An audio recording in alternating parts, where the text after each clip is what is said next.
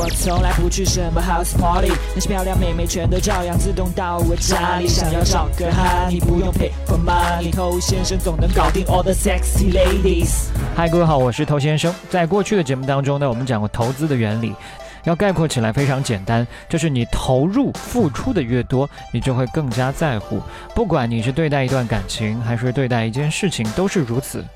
一开始只是对别人有一些好感，然后对他关注的时间更长了，尝试接近对方，接着又开始关心、体贴，不知不觉就为对方做了很多事，结果就越陷越深，迷失在这爱情的泥潭当中不可自拔。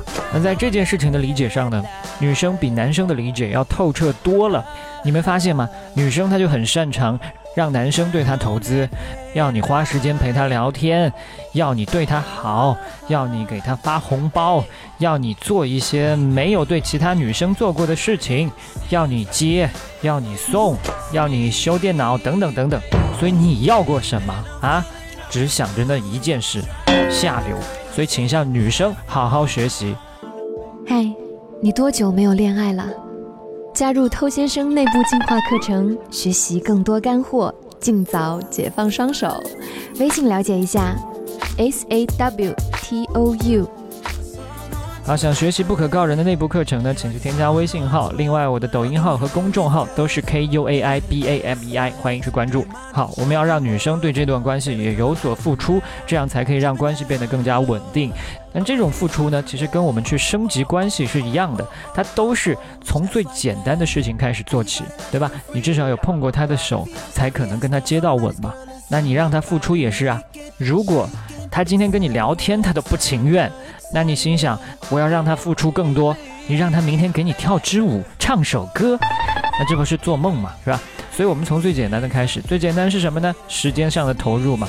他花了更多时间在你身上跟你聊天，这比起那些他没有花时间聊天的人，就投资多了一些。那当然，有些妹子的时间她是不值钱的啊，她每天就找各种男人闲聊打发时间，那这种投资呢，它的价值就不是很大。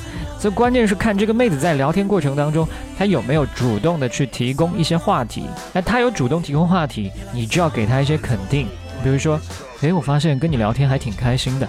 其实我很少跟人这么聊。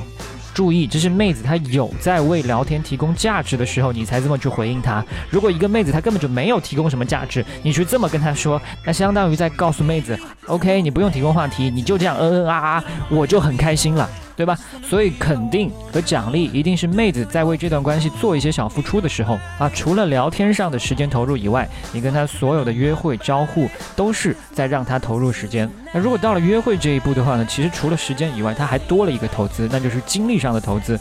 这个可不像聊天，只需要敲敲手机而已。他要跟你约会，他要去想明天我要穿什么衣服，还要去化妆准备，这就是一个精力上的投资。包括整个约会，他也是在投入精力和体力。所以在时间的基础上，他还付出了更多的心思和行动的，都是精力方面的一些投资。